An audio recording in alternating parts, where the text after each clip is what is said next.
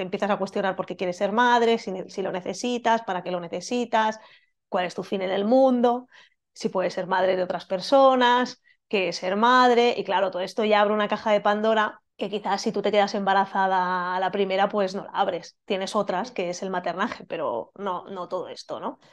Y nada, entonces yo ya decidí que, que ya está, que no iba a buscar más defectos en mí, porque al final es un poco eso, ¿no? Siempre es, ¿y qué te falta? ¿Qué, será, no? Porque si es que eh, la parte sistémica igual no la tienes bien trabajada, es que es algo del pasado que no sé qué, es que tal, digo, mira, no.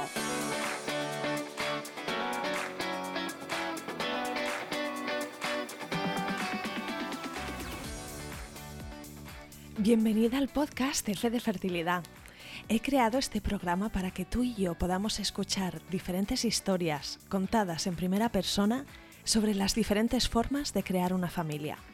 No hablamos suficiente sobre los retos de la fertilidad.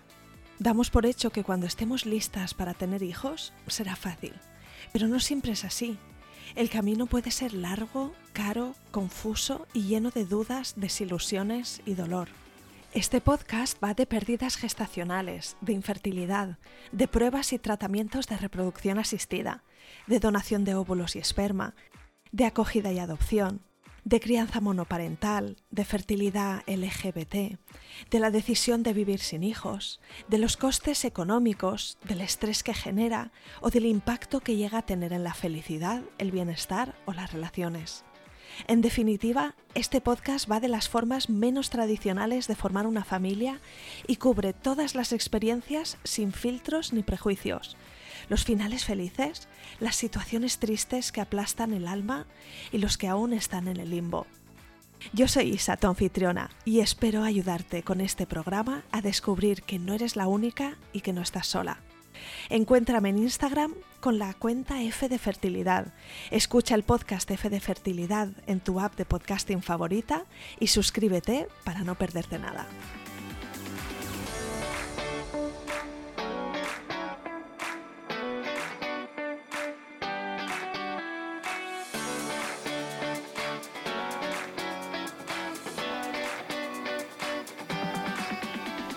Hoy te traigo al podcast a Raquel Gómez, que es la líder del proyecto Órbita Femenina. Me encanta este episodio, me encantó hablar con Raquel, la fuerza, la honestidad, la emoción con la que transmite su experiencia con la infertilidad, la reproducción asistida, la decisión de no ser madre y cómo está enfocándose en un proyecto precioso, con un montón de fuerza, un montón de potencial y un nombre magnífico que se llama Órbita Femenina. Encuentra a Raquel en Instagram con la cuenta Órbita Femenina y muy pronto también en su web. No te hago esperar más, aquí tienes el relato de Raquel.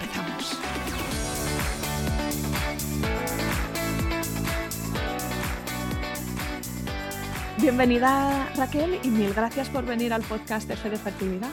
Gracias, encantada de estar aquí. Si te parece, cuéntanos un poquito quién eres tú, pues de dónde eres, dónde vives, a qué te dedicas y cuántos sois en tu familia. Pues mira, me llamo Raquel Gómez, eh, actualmente vivo en Premia de Mar, que es un pueblo de costa al norte de Barcelona, hace seis años que estoy aquí y eh, actualmente estoy desarrollando un proyecto de yoga online sensible al ciclo de la mujer que se llama Órbita Femenina y en mi familia somos dos, eh, mi marido y yo, y queríamos ser más y no pudimos ser más. Mm, porque dices que queríais ser más, también te quería preguntar si, si para ti venía de siempre, ¿no? Esta, eh, estas ganas de criar o de tener niños, o si fue una cosa que, que, surgió quizá con la pareja, que a veces tienes que encontrar a la persona correcta, ¿no? Para siquiera imaginarlo. ¿Cómo fue en tu caso? Pues en mi caso realmente no es que yo tuviera una necesidad de ser madre desde siempre, eh, esto me lo he planteado muchas veces y quizás era porque yo soy la mayor de, mis hermanos y entonces también en cierto modo eres un poco madre de tus hermanos, ¿no? Entonces eh, es verdad que durante la juventud yo quería vivir a tope y viajar y ser independiente y tal. Y cuando conocí a mi marido, la verdad es que, bueno, pues eh, súper bien, pero tampoco nos lo planteábamos. Y fue ya más que la madurez en la que decidimos que queríamos ser padres. Entonces, quizás ya éramos demasiado maduros para cuando lo decidimos. Y, mm, y entonces fuimos bastante, entre comillas, rápido a un proceso de reproducción asistida. Y ahí, pues, entre comillas, fue donde empezó el calvario de, de lo que es entrar en un proceso de este tipo a nivel también psicológico porque ahí es donde yo creo que como que se te abren muchas heridas, ¿no? Eh, pone muy a prueba la pareja, eh, se abren mucho mm, eh, estas heridas que sería como lo que hace tambalear tus mm, cimientos, ¿no? Por lo que has dicho tú, ¿no? Por ejemplo, esta primera pregunta, ¿siempre has querido ser madre? ¿No? Pues claro, te, te empiezas a cuestionar por qué quieres ser madre, si, si lo necesitas, para qué lo necesitas, cuál es tu fin en el mundo, si puedes ser madre de otras personas que ser madre, y claro, todo esto ya abre una caja de Pandora que quizás si tú te quedas embarazada a la primera, pues no la abres. Tienes otras, que es el maternaje, pero no, no todo esto, ¿no? ¿Te puedo preguntar qué edad tenías cuando empezaste? Sí, bueno, ya tenía 36, entonces, eh, bueno, pues ya claro, ves un poco y si te empiezas a informar, pues ves un poco que estás en una edad donde tú te piensas que es súper joven, pero pues físicamente eh, tus ovarios no son tan jóvenes. Entonces, más o menos, pues eh, también es verdad que yo iba a una fisio que era especialista en suelo pélvico y entonces también, pues a lo mejor tienes como otra información. En eh, tu caso, ¿habías tenido gente en tu entorno que había tenido y compartido contigo eh, este camino de la infertilidad y que te hiciera consciente? Porque dices 36 y pienso, guau, pero todavía estás ahí en la línea en la que quizá la decisión es decir, vamos a probarlo de forma natural un año bueno, lo probamos un año y luego ya fuimos. Que cuando digo rápido, quiero decir que no me estuve tres años esperando a tener 40, ¿sabes? Sí, ok. o sea, que creo que mi primer tratamiento me lo hice con 37 o casi 38, ahora no recuerdo. ¿Cómo elegiste tú la clínica? ¿Qué factores valoraste en esta clínica? Pues mira, la verdad que queda muy así decirlo, pero la que me entraba en el seguro privado. O sea que hay clínicas que te entran en el seguro privado, fíjate que... Sí, sí, con el seguro que yo tengo te entraba un tratamiento. Mm. Entonces sí que es verdad que yo primero fui a una clínica que es como la clínica así más famosa así en Barcelona, que es donde yo voy a la visita del ginecólogo y entonces ahí es un poco donde empiezas a hacer las pruebas, que claro, todo esto tardas meses, porque entre que si el cariotipo, el no sé qué, el tal, ¿no? Bueno, todo esto es una, es como una carrera así de, de fondo. Y entonces ahí cuando nos dijeron necesitáis reproducción asistida porque tienes baja reserva ovárica, entonces dijimos, bueno, pues no, no queremos que sea aquí porque nos, aparte del precio, eh, nos parecía un poco tipo mm, fábrica de churros. Y entonces, eh, y muy como muy aséptico todo. Entonces, pues dije, bueno, vamos a buscar otras opciones y mira, llamando al seguro, pues me entraba una de la, una clínica y, y fuimos a esa. Sí, sí, no, súper normal. Vamos, eh, es que, es que es toda una decisión económica también, ¿no? Y, y desde luego. Sí, Luego cambiamos de clínica al segundo tratamiento. Entonces ya pues como que vas hablando y buscando más personas eh, que hayan tenido problemas de fertilidad, ¿no? Porque eso también lo que suele pasar con esto es que no se suele hablar. Entonces ah, te piensas que estás solo y tienes que empezar tú la conversación y entonces de repente hay un montón de personas más ahí que están o han pasado por eso, ¿no? Y entonces hay una recomendación, un ginecólogo para este tipo de casos baja reserva ovárica y entonces Sota Cabarro y yo rey, pues supongo que eh, vamos a hacer un tratamiento. En principio es un tema de estadísticas, ¿no? Pues más mm, baja que la media en esta edad, pero no hay per se un problema que lo impida llegar al embarazo. No, a priori no había ningún problema y bueno, ahí también es la parte esta mm, que te contaba antes del trabajo personal que tienes que hacer, ¿no? Porque ah, yo que además vengo del mundo de, bueno, pues estudié económicas, administración y dirección de empresas y siempre como bastante racional y, y te crees que, pues, que la naturaleza es ciencia. pues claro, cuando no tienes un, eh, una patología en concreto que solucionar, ¿no? Y simplemente vas a la clínica y es, bueno, pues tipo máquina tragaperras, ¿no? Meten poniendo monedas y en algún momento, ¿no? Pues todas las lucecitas se alinearán. Entonces, claro, lo que pasa que es que cada moneda que pones te desgasta anímicamente, ¿no? Entonces, mm, bueno, pues eso, pues lo que has dicho tú, la cuestión de estadística, ¿no? Entonces te dicen, no, bueno, si solo necesitamos uno, sí, ya, bueno, pero el uno tiene que, tiene que funcionar, ¿no? Sí, o sea, es una alineación de planetas y una sucesión de milagros para llegar a ese uno, que, que, que cada vez se sabe más todo lo, lo, complejo que es este ecosistema hormonal eh, relacionado con la fertilidad es complejo y se tienen que alinear los planetas. Sí, sí, muy complejo que cuando dices, mira, toda mm, tu juventud intentando no quedarte embarazada, ¿no? Y luego, no, que esto lo dice mucha gente, y luego no era tan fácil. También es verdad que, yendo a la parte positiva de esto, yo he aprendido mucho de mi ciclo porque pues antes, uh, quieras o no, estamos como muy, uh, al menos en mi generación, educados en la no concepción, ¿no? Eh, pero no estamos educadas en nuestra ciclicidad. Pues cuéntame qué, qué, has aprendido, qué aplicaciones le has dado a este aprendizaje, ¿no? ¿En qué te han servido y, y, y, de, y de, dónde sacaste estos aprendizajes? Me interesa mucho. Pues mira, principalmente te diría que y todavía, todavía estoy en ello, ¿eh? me cuesta, es poner el ciclo a tu favor. ¿Vale? Uh -huh. Entonces, eh, pero para eso primero tienes que saber en qué momento estás, ¿no? Entonces, observarte ya es como un paso, ¿no? Porque vamos con ese piloto automático todo el día y nos vemos qué mmm, sensaciones tenemos en el cuerpo, ¿no? Y claro, cuando mmm, tienes la menstruación y en mi caso, pues que la tenía súper mm, cuadrada 28 días, pues obviamente cada uno de los 28 días es diferente. Entonces queremos vivir como si esos días uh, fueran iguales y lineales y no lo son, ¿no? Entonces lo primero es aterrizar y darte cuenta, ¿no? Oye, mira, pues hoy me duelen más los pechos o no, en vez de decir, ya me están doliendo otra vez, vaya rollo, no sé qué. No, pues bueno, vale, ok, pues ¿dónde estoy? ¿No? ¿Quién me puede haber, qué puede haber hecho que tenga, que me dure más el dolor o menos, ¿no? Y siendo más consciente de, de que pues lo que ingieres, sea emocional o físico, te afecta. Entonces, pues no todo es un ibuprofeno. Así Entonces... que decías que observarse, no bajar un poco el ritmo sí. y, y, conectar un poco con esa variación normal y la cadencia que tiene, ¿no? También porque mm. son ciclos, es precisamente un poco como un círculo, ¿no? Que, sí. que empieza y acaba en el mismo sitio.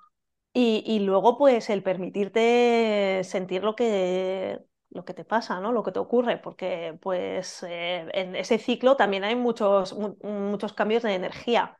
Entonces no vas a estar igual cuando vas de subida después de la menstruación a cuando vas de bajada. Pues igual no estás. Eh, yo, por ejemplo, ahora eh, a nivel muy íntimo, pero mmm, cuando estoy premenstrual estoy súper triste. Que esto o antes no me lo notaba o como ahora me observo más me lo veo. ¿Sabes? Entonces también me da consuelo decir, bueno, estoy en estos días, pues esto es pasajero. Pero bueno, pues también si te lo permites, ¿no? Eh, no estás haciendo cosas que no quieres hacer en ese momento y entonces no tienes tanta rabia eh, porque no das la talla, ¿sabes? Pues porque te, hay que permitirse, yo creo, el, el eso, el, el, el, habitar el momento en el que estás, ¿no?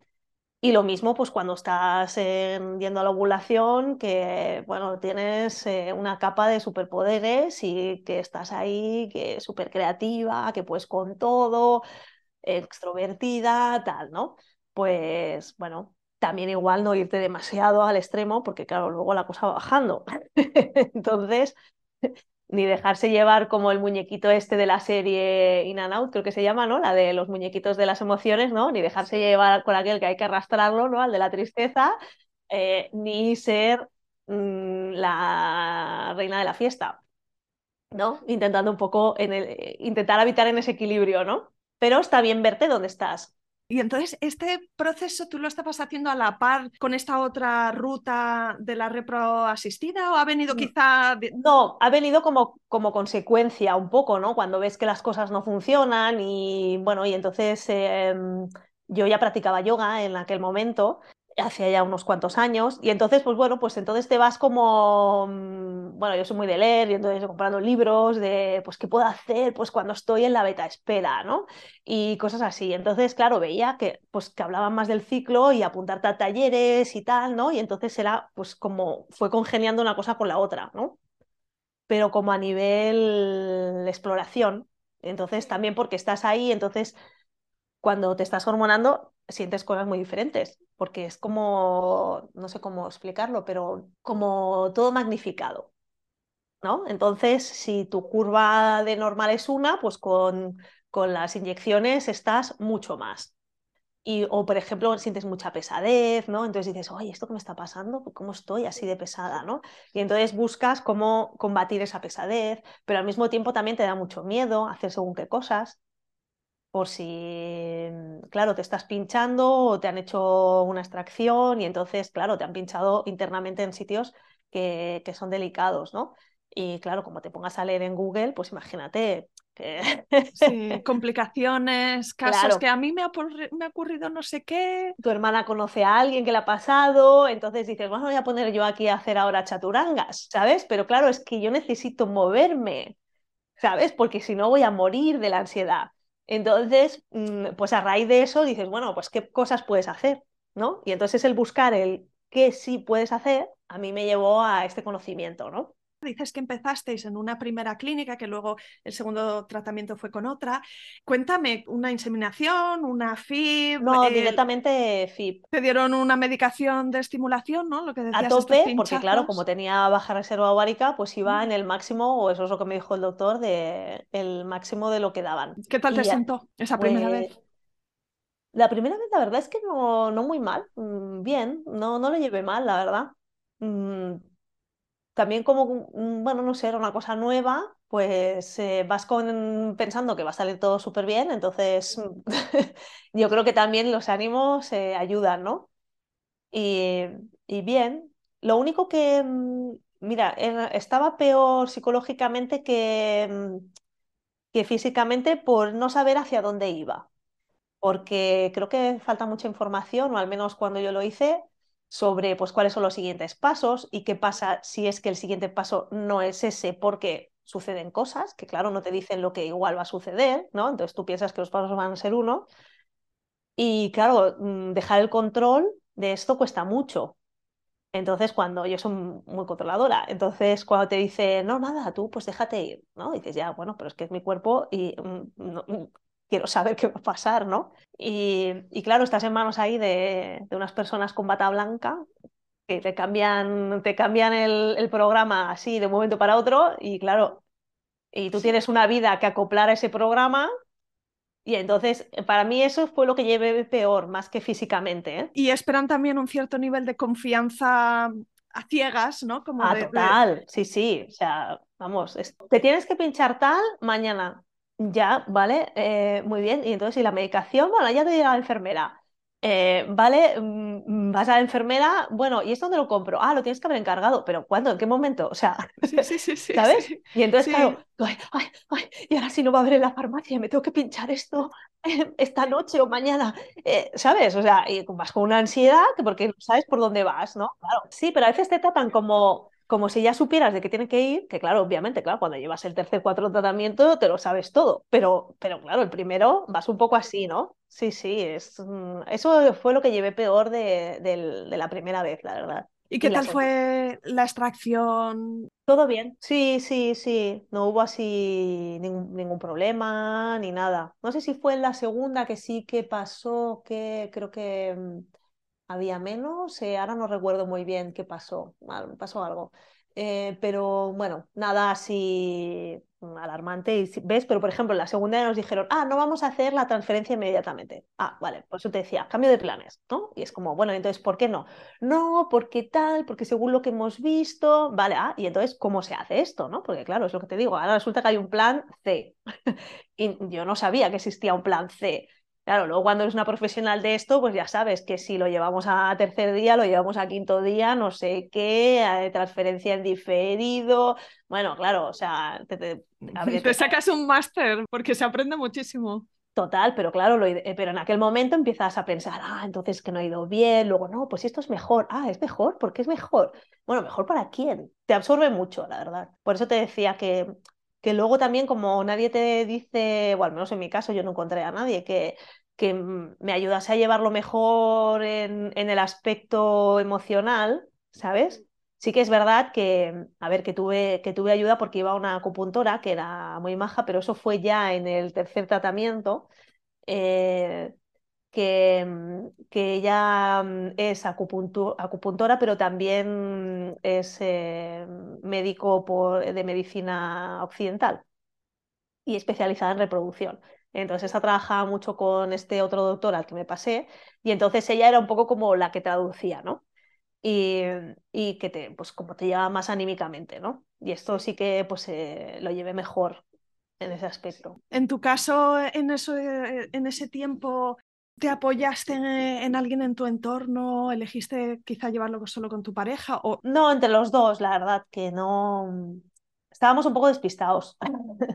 Y como siempre piensas que va a ser corto, claro, ahora lo haría totalmente diferente. Pero en, e, aquel momento piensas, bueno, es que si esto es ir y ya está. ¿Para qué voy a estar molestando a la gente que esté pendiente y tal? Sí, sí, Eso, y también no quieres que te estén preguntando todo el rato, porque como la cosa también luego ves que se va alargando, ¿no? Eh, que si te lo iban a hacer en fecha tal, pero no, porque ahora no estás lista, porque no sé cuántos, ¿no? Y no quieres que esté la gente preguntándote todo el rato, pues también dices, bueno, pues ya les contaré cuando, cuando esté en la fase tal. Entonces tú hiciste varios ciclos, que ya lo has mencionado, el tercero, el cuarto. Sí. ¿Llegaste a tener un test positivo en algún momento? Pues mira, sí, y fue naturalmente la primera vez. O sea que, que, ahí fue como mm, Victoria, yo sola, ¿sabes? Pero no fue bien porque venía mm, eh, solo, solo el saco y no había embrión. Entonces, pues bueno, tuve un aborto natural. Y, eh, y, luego, una de las veces que hice por donación, también me quedé embarazada. Y porque ya después de esto dijimos, bueno, pues ya va a ser que efectivamente pues los óvulos no tienen la calidad adecuada. Y entonces hicimos, después de pensándolo mucho, de hablar con eh, familias que habían hecho donación y tal, pues fuimos ahí. Que yo creo que no hubiéramos llegado si no hubiéramos llevado tanto tiempo porque es eso, que al final te vas metiendo, te vas metiendo, te vas metiendo y acabas, yo creo que hasta rompiendo los propios límites que tú, que tú te habías puesto inicialmente. Y nada, y entonces eh, no duró tampoco este, porque, bueno, luego hubo un coágulo y entonces, mm, pues no, no siguió adelante el embarazo. Y entonces ahí ya decidí no hacerme más tratamientos y luego me quedé embarazada dos veces más naturalmente, que tampoco, que pasó lo mismo también coágulo y, bueno, hematoma, tal, y ya está. Sí, sí. ¿Cómo y cuándo llegó esa decisión quizá progresiva? Dices, que dejaste de hacer tratamientos, querías dejar de, eso, pues ahí, ¿qué, ¿qué, horizonte estabas mirando? Pues mira, fue una decisión además bastante difícil porque justo además fue cuando mis amigas empezaron a quedarse todas embarazadas. Mm. Y muchas de ellas eh, fueron a una acupuntora y a todas les iba bien, ¿no? Entonces me decían, pues tienes que probar con esta chica. Y digo, mira, ya está, yo es que yo no puedo probar más cosas.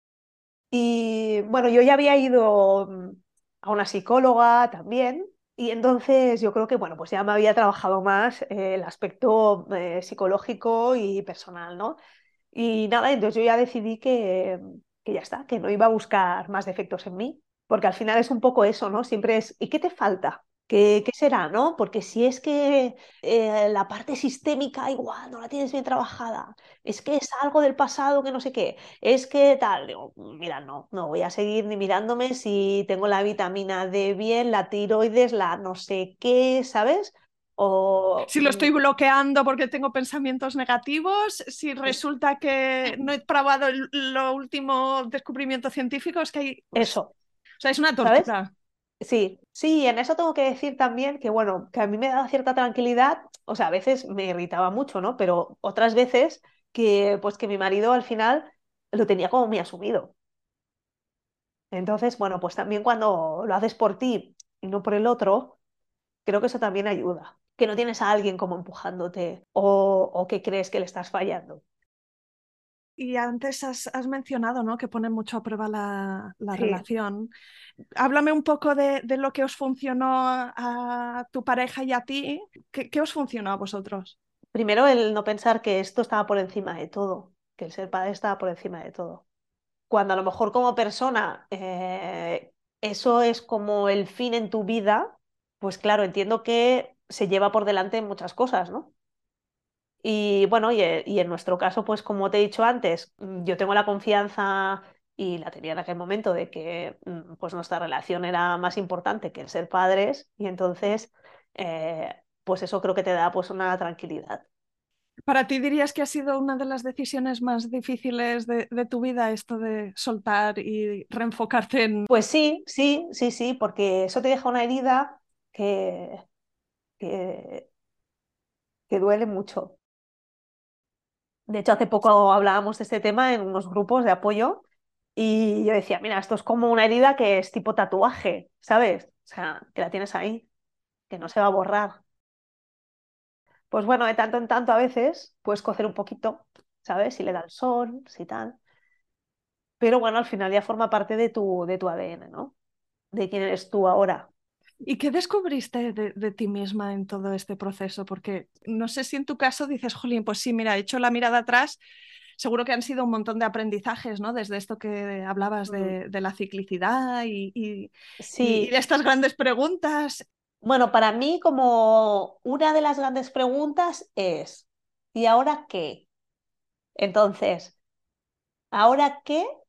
En el sentido de, vale, tu vida no va a ser como tú pensabas que iba a ser, ¿no?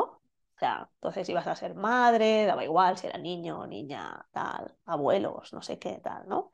Vida dedicada inicialmente los primeros años a, a un ser, y de repente es, vale, pues eso no va a ser, entonces, ¿ahora qué? Entonces es verdad que al principio esto asusta un poco porque pues ni te lo habías planteado y entonces, bueno, pasas por varias fases, ¿no? Tipo, quiero salvar al mundo porque ahora que ya que tengo tiempo, ¿vale? Pero eh, por otro lado, dices, bueno, esto ahora mismo es una oportunidad de hacer lo que yo quiera con mi vida, porque como mm, no va a estar dentro de un marco establecido, de repente no hay marco. Y si no hay marco, es que puedo hacer cualquier cosa. Eh, las posibilidades son infinitas. Sí, ¿fue allí cuando decidiste volcarte más con el yoga? Eh, o sea, yo ya llevaba tiempo pensando, ¿no? Si tenía que escribir un libro, que bueno, que he ido leyendo, ya te he dicho que antes que yo leo mucho, entonces ya me había leído un montón de libros, de testimonios, que hay algunos libros que la verdad que son súper bonitos. ¿Recomienda eh, alguno que te venga a la mente? Que te Mira, pues, por ejemplo, uno que me gustó mucho es, a ver, qué es, que se llama, creo, No Madres, que es de... Ese libro está muy bien también para esta fase que te estoy contando ahora, porque eh, son referentes de mujeres que han tenido vidas plenas sin ser madre. Sí, de María Fernández Miranda, para la Fernández que Miranda, exactamente. Sí, sí. Mm.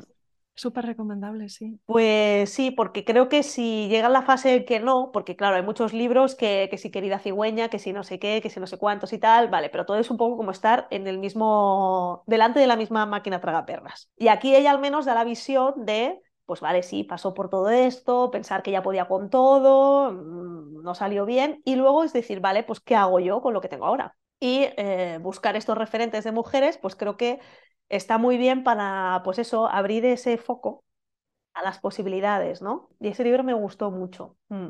Bueno, yo llevaba ya tiempo pensando en qué podía hacer, pues con todo lo que había aprendido y tal, ¿no? Entonces todo el libro, luego, pues bueno, fui pensando cosas. Y entonces un día que estaba en, en en la de Sheus, que es esta clínica que voy a hacer más revisiones y tal. Y, y, nada, estaban ahí, pues eso, que te ponen, que como ellos promocionan lo suyo, pues que si congela óvulos, que si no sé qué, no sé cuántos y tal, pero bueno, que yo estaba en la parte de ecografía normal y corriente, ¿no? Entonces decía, jo, es que cómo puede estar afectando después de tanto tiempo estar otra vez pensando en cuando me metan el ecógrafo, ¿no? Y de explicarle todo, porque siempre te hacen preguntas que parece que no se lean el historial, ¿sabes? Y entonces tienes que volver a hablar. Y, entonces dije, joder, pues que tengo que hacer algo con esto, porque, a ver, esto no puede haber servido, lo que te decía antes, de salvar al mundo, ¿no? Esto, todo este dolor hay que transformarlo, ¿no? Y, y nada, entonces pensé, mira, pues a ver cómo podría hacer que tengo, ¿no? Y digo, pues si tengo esto del yoga, y, en, en, ese momento yo ya, ya había hecho el curso para ser profe de yoga, porque bueno, me, a mí me, me, encanta el yoga, y entonces pues cuando me vine a vivir aquí a Premia de Mar, eh, aquí no, no había así un centro que me gustase. Y entonces dije, va, pues ahora sí que es el momento y eh, me hago la formación de profe de yoga de 200 horas, no con la intención de ser profe, sino con la intención de poder tener una práctica personal, pero que no fuera como inventada. Eh, y entonces lo que pasa que hice unas prácticas y entonces ya era profe de un grupito de mujeres que sí querían seguir con la, con la práctica y tal. Y entonces ya me lié, hice el curso de perfeccionamiento, luego el de mm, el terapéutico, porque eran mujeres que tenían ya una, eran de mediana edad, entonces, claro, no podían hacer según qué cosas. Bueno, total, que me fui enrollando, ¿no? Enganchadísima, porque es que engancha. Sí, entonces eh, el caso es que, bueno, entonces como yo estaba allí y tal, digo, bueno, tú, pues, ¿qué tienes? Digo, pues tengo esto, ¿sabes? Todo este conocimiento de yoga y de mi parte esta de mm, investigación personal y nada, y entonces pensé, bueno, tengo que darle forma. Entonces fui ahí gestando esto, entre medio pues tuve otro volcán eh, en explosión en el trabajo y entonces pues tuve que aparcar este tema un poco. Y bueno, y cuando solucioné ya lo del trabajo, pues dije, va, pues ahora ya está. O sea, ya has llegado a la, al meridiano de tu vida. y, y digo, bueno, y ahora decide qué quieres hacer con lo que te queda de tu otra vida, ¿sabes? O sea, eh, no, así tal cual me lo planteé, ¿sabes? Mm. y estaba pasando por mucho estrés en el trabajo y entonces pues dimití y cuando pude hacerlo y entonces pues dije, mira, me voy a dar un tiempo y tengo este proyecto de yoga que ya, ya, ya tenía nombre, pero no estaba como todavía formado, pero ya, ya lo había decidido, que se llamaba Órbita Femenina. Un gran nombre, por cierto, me encanta. Gracias. y dije, mira, pero primero voy a dar un tiempo, porque no quiero volver como otra vez a, pues eso, para hacer una gestación, ¿no? Creo que primero necesitas estar como hibernando. Y entonces dije, yo me voy a invernar y voy a estar tranquila porque no he estado nunca sin hacer nada. Y mm. entonces... Qué sabiduría eso, porque fíjate qué miedo da no hacer nada y enfrentarse de repente con el silencio y con las, con las voces locas que nos están chillando en la cabeza. Haz esto, sé útil, eh, productividad. O sea, ni en la cabeza y en tu vida, que no paran de todo el mundo. ¿Qué está haciendo ahora? No, bueno, ahora no hago nada. Pero vas a hacer algo, lo tienes algo en mente, ¿no? Sí, ¿no? ¿Verdad? ¿Qué? ¿Pero qué? ¿Qué? ¿Qué? ¿Qué? ¿Sí qué es? Y, ah, y si eso no sale bien y te vas a dedicar a eso y tal. Y oye, digo que te estoy diciendo que quiero estar de año sabático. Oye, que estar, si se van los australianos con 20 años, pues no puedo ir yo, que no me lo he merecido. ¿Sabes? Que además encima no he cogido ninguna mochila ni me, he, a, ni me he ido a dar la vuelta al mundo. O sea, que lo que quiero es hacer es levantarme por la mañana, irme a tomar un café si quiero a la playa, ¿sabes? Y que me dé el sol. O sea, que tampoco pido mucho. Y, y bueno, me puse a pintar eh, y la verdad es que súper bien. O sea, ha estado genial. Y entonces luego ya, pues con ese tiempo, pues he ido ya gestando el proyecto. Que a todo esto, entre medias, eh, lo que hice fue una terapia grupal y luego individual, ah, complementaria a esta, para el duelo de no madres, porque unas navidades, que fue, pues ahora no recuerdo, bueno, era confinamiento, eh, bueno, no me sentí bien. Y entonces dije, mira, pues eh, tuve que cerrar la habitación de, casa de mis padres porque, bueno, había una mudanza y tal de, mis padres. Y entonces, claro, dice, saca todas tus cosas esas que tienes ahí en la habitación. Y claro, y aunque yo ya llevaba muchos años fuera de mi casa, pero siempre te dejas aquellas cositas por ahí y tal, ¿no? Del álbum de cuando tienes 14 años y tal. Y, y, la verdad es que me dolió un poco, ¿eh? Porque creo que fue ahí como ese momento que te digo de, Buah, ahora ya estás en el meridiano y o sea, aprovecha lo que te queda. Y, bueno, como ya tenía claro que no iba a ser madre, pues, pero aún así, como que en esta nueva etapa, decía, esto lo tengo que cerrar bien, ¿sabes? O sea, tengo que em, hacer un cierre mm, bueno, no solo como por, eh, mm, ¿cómo sería la palabra?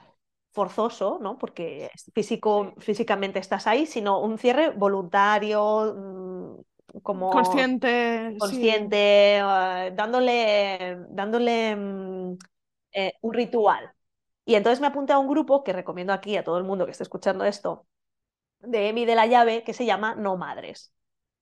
¿Vale? Y es una terapia súper bonita, porque ahí pues es como lo que tú contabas al principio, que eh, de las personas que nos podían estar escuchando y tal, que ah, tú puedes hablar sin que te juzguen te hacen despejo las historias de tus compañeras y bueno, y compartes.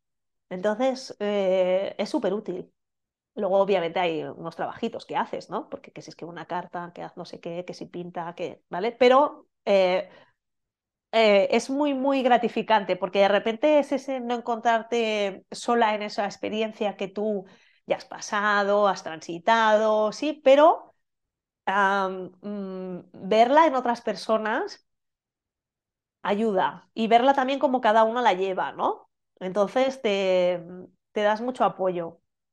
Y luego, bueno, pues cada uno elige su aventura, ¿no? Como los libritos esos de, sigue al capítulo 4 y tal, sigue al 2, ¿no? Bueno, pues cada una, pues lo que hemos contado antes. Igual si para ti, pues la maternidad es tan determinante, pues decides tomar otras acciones, ¿no? En tu camino. Y otras que no. Bueno, luego de hecho del grupo hay dos que han sido madre y otra que está en camino. O sea que, que yo iba ya a despedirme, pero otras estaban trabajando el momento de la búsqueda. Que pero en ese momento nos unía que ninguna de las que había allí era madre y que habían pasado por varios tratamientos, duelos perinatales, eh, más avanzada mm, gestación o menos, eh, y bueno, que llevábamos ahí una mochila importante. Entonces, y de hecho hace ahora tres fines de semana eh, hicieron la primera reunión de no madres, de todas las que habían estado en la terapia desde el 2015. Y estuvo súper bonito porque fueron em, grupos de mujeres a hablar, pues, por ejemplo, lo que era trauma médico. Eh, luego había eh, poner al servicio de la comunidad lo aprendido. Eh, que ahí estuve hablando con Gloria Lavay, que también es otra persona muy maja y que mm, se dedica a dar grupos de apoyo. luego estuvieron varias mujeres de edad senior hablando pues de cómo es la vida de mayor mm, sin hijos, ¿no? Ya jubiladas y tal, ¿no? Que también es otro tema de que suele dar mucho miedo de quién me va a cuidar y esas cosas. Y estuvo muy interesante. Sí, por hacer el, hacer el, como el cierre, ¿no? A esta etapa para poder empezar una, ¿no? Entonces, bueno, pues empieza a pintar y, tal. Y nada, y entonces ahora, pues bueno, estoy acabando de darle forma al proyecto y la idea es em, que mm, órbita femenina sea un lugar para practicar yoga, pero acompañando. O sea, no con la finalidad de quedarse embarazada o, o sí, como una de las finalidades sería esta, ¿no? Que creo que es lo que más se podría buscar, pero claro, es que el yoga no te va a embarazar. Entonces, claro, claro, que ¿Vas a estar mejor? Sí, pues esto es como lo de si te tomas la vitamina D porque tienes deficiencia, te va a ayudar, ¿no? Pues como decía uno de los doctores, hombre, pues un 0,5%, pues sí, ¿sabes? Ahora, ¿va a ser determinante? Pues no lo sabemos, ¿sabes? Ahora, lo que yo digo es, cuanto mejor estés tú, mejor van a ir las cosas, ¿no? Primero porque obviamente cuanto menos obstrucciones tengas en el cuerpo, ¿no? A nivel energético, mejor, ¿no? Pero es que luego además, si las cosas no van bien, cuando, cuanto mejor estés tú, eh, mejor lo vas a llevar, ¿no? Más fácil va a ser soportar ese dolor, que el dolor lo vas a tener igual, ¿eh? O sea, esto no te lo quita y lo tienes que pasar porque es que forma parte de la vida, ¿no? Pero igual a lo mejor no te vas a hundir tanto, ¿no?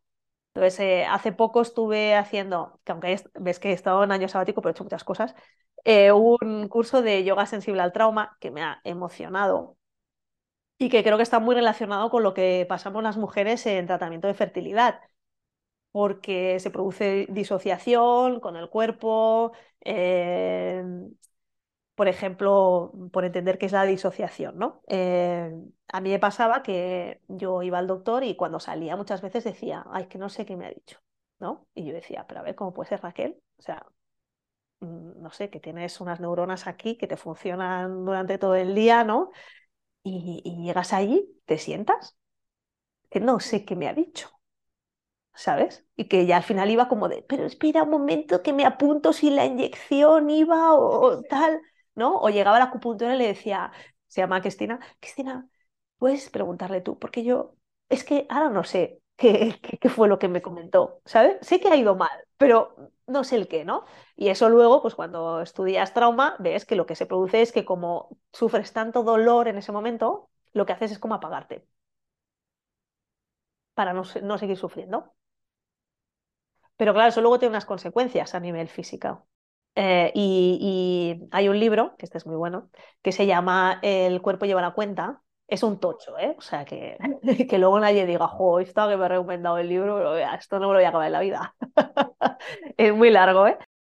El, el libro está súper bien y aplicado a un montón de cosas que te pasan en la vida, porque al final lo que te causa a ti trauma eh, es personal. O sea, no, no es que digas, ah, porque yo no he sido víctima de abusos, ah, no puedo tener trauma. Sí. O sea, mm, hombre, no nos vamos a comparar la magnitud, pero tú sufres un trauma cuando tienes una pérdida y tenías una ilusión o cuando no te han tratado bien eh, médicamente y por culpa de eh, mm, un mal diagnóstico en endometriosis acabas sin útero.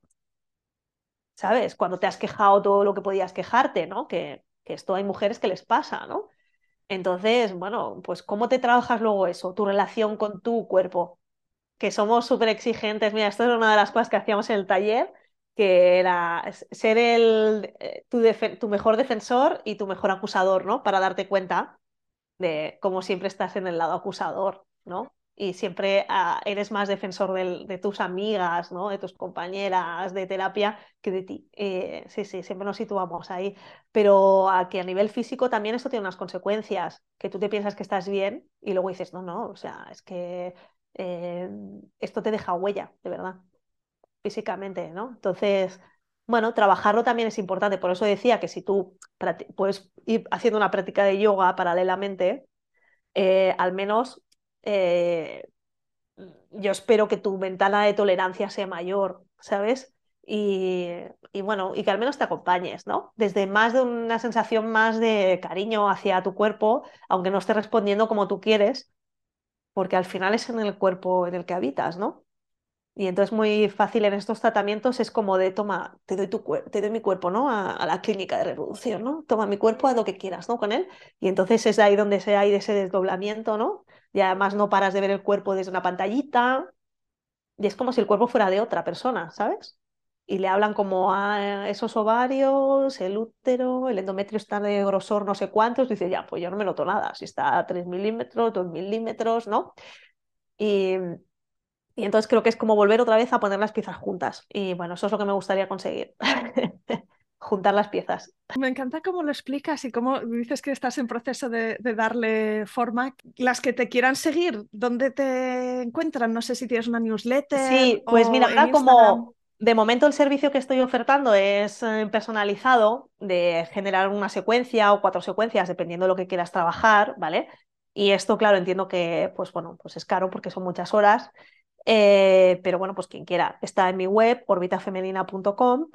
Y próximamente lo que quiero lanzar es un espacio como de membresía donde haya unas secuencias ya grabadas y, eh, una guía sobre eh, qué hacer en cada momento dependiendo de dónde estás, ¿vale? Y luego la idea sería hacer algunas clases equilibrantes directo, online, pero en directo, ¿no? Que eso es lo que estoy montando. Entonces, de momento, las opciones son o escribirme para quedar un día, así como estamos tú y yo, que eso es gratis, y hablar de lo que necesites, o eh, y recibir estas secuencias para que tú trabajes, o eh, la newsletter, que si vas a orbitafemenina.com barra newsletter, o en la home también está, pues eh, lo que estoy haciendo son píldoras de pues 5 minutos o 10 minutos. Cada domingo te envío un vídeo o un audio junto a un texto con pues, una meditación o una respiración o una práctica súper chiquitita que puedes hacer en la cama, tumbada en el suelo o en una silla, ¿vale? Porque también lo que sí que me gustaría es como acercar a eh, que hay herramientas más allá de la esterilla y de hacer una secuencia de posturas, ¿vale? Porque yoga es mucho más. Entonces, eh, como tener un me encantaría que al menos cuando eh, pues todas las que pasaran por órbita femenina pudieran decir, mira, tengo un botiquín de primeros auxilios para mi vida. Y, cuando puedo, pues echo mano del botiquín, ¿no? Y no me hace falta llevar unas mallas de colores puestas. Entonces estaré súper contenta si consigo eso.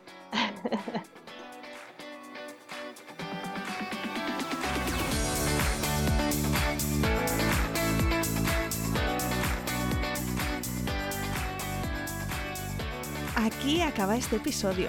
Si te ha gustado, quiero pedirte tu ayuda. Ayúdame a dar visibilidad a historias como la de hoy. Recomiéndale a alguien el podcast F de Fertilidad. Ayúdame con esta misión de arrojar luz sobre experiencias reales para que más personas encuentren y escuchen este programa. No dejes de escribirme un mensaje directo en Instagram. Mi cuenta es F de Fertilidad y me encantará saber de ti. Cuídate mucho, nos vemos la semana que viene.